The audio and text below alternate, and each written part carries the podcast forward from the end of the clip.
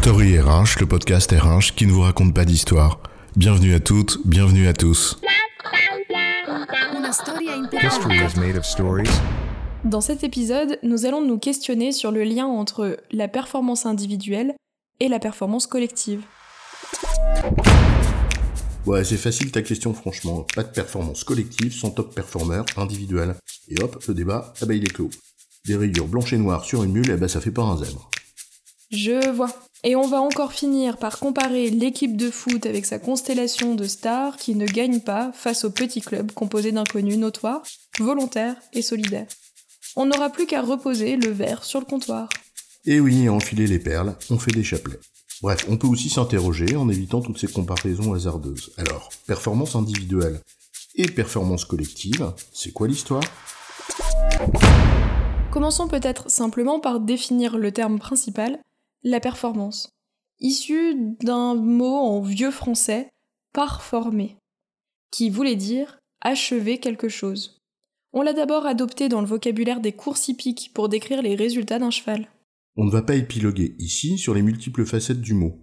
Le dictionnaire, en l'occurrence le Larousse, nous donne néanmoins un double éclairage intéressant. D'une part, un résultat, donc celui du cheval à l'issue d'une épreuve par exemple, et d'autre part, une prouesse, ou autrement dit, bah, un résultat remarquable. Lorsqu'on parle de performance individuelle en entreprise, on parle bien de cette seconde dimension. On ne parle pas de résultat en tant que tel, mais bien du regard que l'on porte sur ce résultat pour apprécier s'il s'agit d'un résultat qui mérite ou pas d'être remarqué. Résultat et performance individuelle, ce n'est pas la même chose en effet. D'où l'utilité de l'appréciation. Mais une fois qu'on a posé ce terme, la question qui se pose ensuite, c'est bien celle de l'individu ou collectif. Admettons qu'on retienne une même notion pour la performance collective, à savoir un résultat remarquable. Pas juste un résultat, il y en a toujours un, quel qu'il soit, mais bien un résultat collectif remarquable. Et poursuivons le raisonnement en gelant la question de la subjectivité de l'appréciation. Admettons donc que, sans aucun doute, les résultats dont il s'agit, qu'il s'agisse des individus ou du collectif, sont indubitablement, chacun à leur échelle, remarquables, donc qualifiés de performance. On a donc une équation qu'on aimerait explorer. La somme de performances individuelles garantit-elle la performance collective? Pour tenter de répondre à cette question, on va se placer sur deux échelles collectives différentes. Une équipe, au sein de laquelle les intérêts des individus sont plutôt convergents. Et puis ensuite, à l'échelle de l'entreprise en tant que telle, où par nature, les intérêts des départements, des services, bref, des agrégats organisationnels intermédiaires sont souvent, parfois, divergents. À l'échelle d'une équipe d'abord, on peut comprendre aisément que des personnes qui courent toutes dans le même sens, après tout, plus elles courent vite, séparément, mieux c'est. Sauf que là, on a deux facteurs à considérer. Le premier, c'est qu'il y a nécessairement des interactions, donc des transactions entre les membres de l'équipe. Or, on l'a dit, la performance est relative, et d'abord relative à chacun. Deux personnes qui courent à deux vitesses très différentes, l'un pas très vite et l'autre c'est bip bip le coyote, on peut imaginer que pour chacun d'entre eux, leur vitesse est une performance individuelle car ils se dépassent. Sauf que l'un dépasse tellement l'autre qu'il va être difficile qu'ils se croisent. Le lièvre et la tortue ne se retrouvent qu'à l'arrivée pour compter les points. Or, en l'occurrence, peut-être que les résultats de l'un, et je dis bien là les résultats, sont nécessaires au travail de l'autre. En d'autres termes, ils doivent travailler ensemble. Et c'est un peu comme une danse, il vaut mieux être sur le même rythme. Donc le premier facteur dans une équipe, c'est que cette notion de performance individuelle étant liée au sujet, elle ne garantit pas que les résultats de chacun permettent à tous de bien faire leur travail, et donc d'envisager une performance collective. Et il y a le second facteur, le fameux facteur humain. Ce qui fait ta performance, eh ben ça m'exaspère. Tu la ramènes tout le temps, là, la petite première de la classe, là. Bah moi ça me gave. C'est comme ça. oui, je vais bien faire mon job, je vais être performant. Moi aussi, tu vas voir. Mais compte sur moi pour te savonner la planche autant que je peux.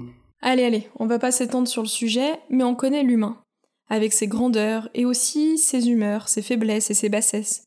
Je fais porter le chapeau aux autres, je m'approprie leur succès, je savonne les planches, je ragote à tout va, je mens pour masquer mon insuffisance. Bref, des crocodiles dans un même bocal, ça n'aide pas.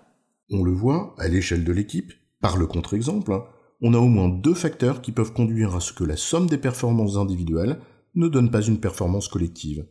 la nécessité de travailler ensemble, est-ce que ça suppose de coordination et d'harmonie des rythmes, et puis la réalité des êtres humains.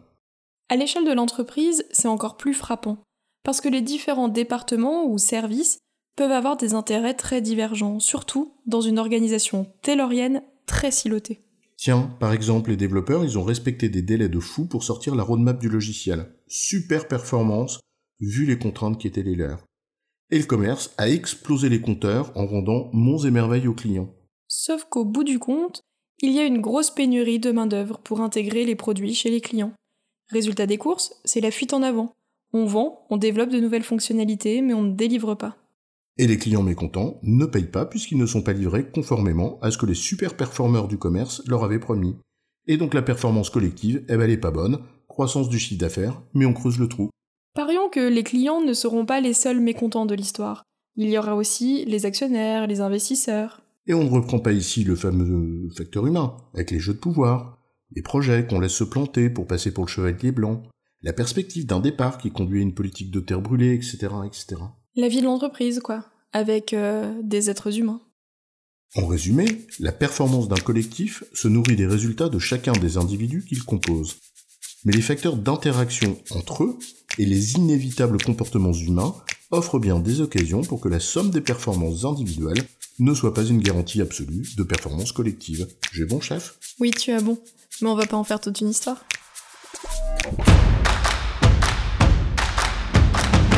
Story RH, le podcast RH qui ne vous raconte pas d'histoire. Retrouvez tous les épisodes sur storyrh.fr.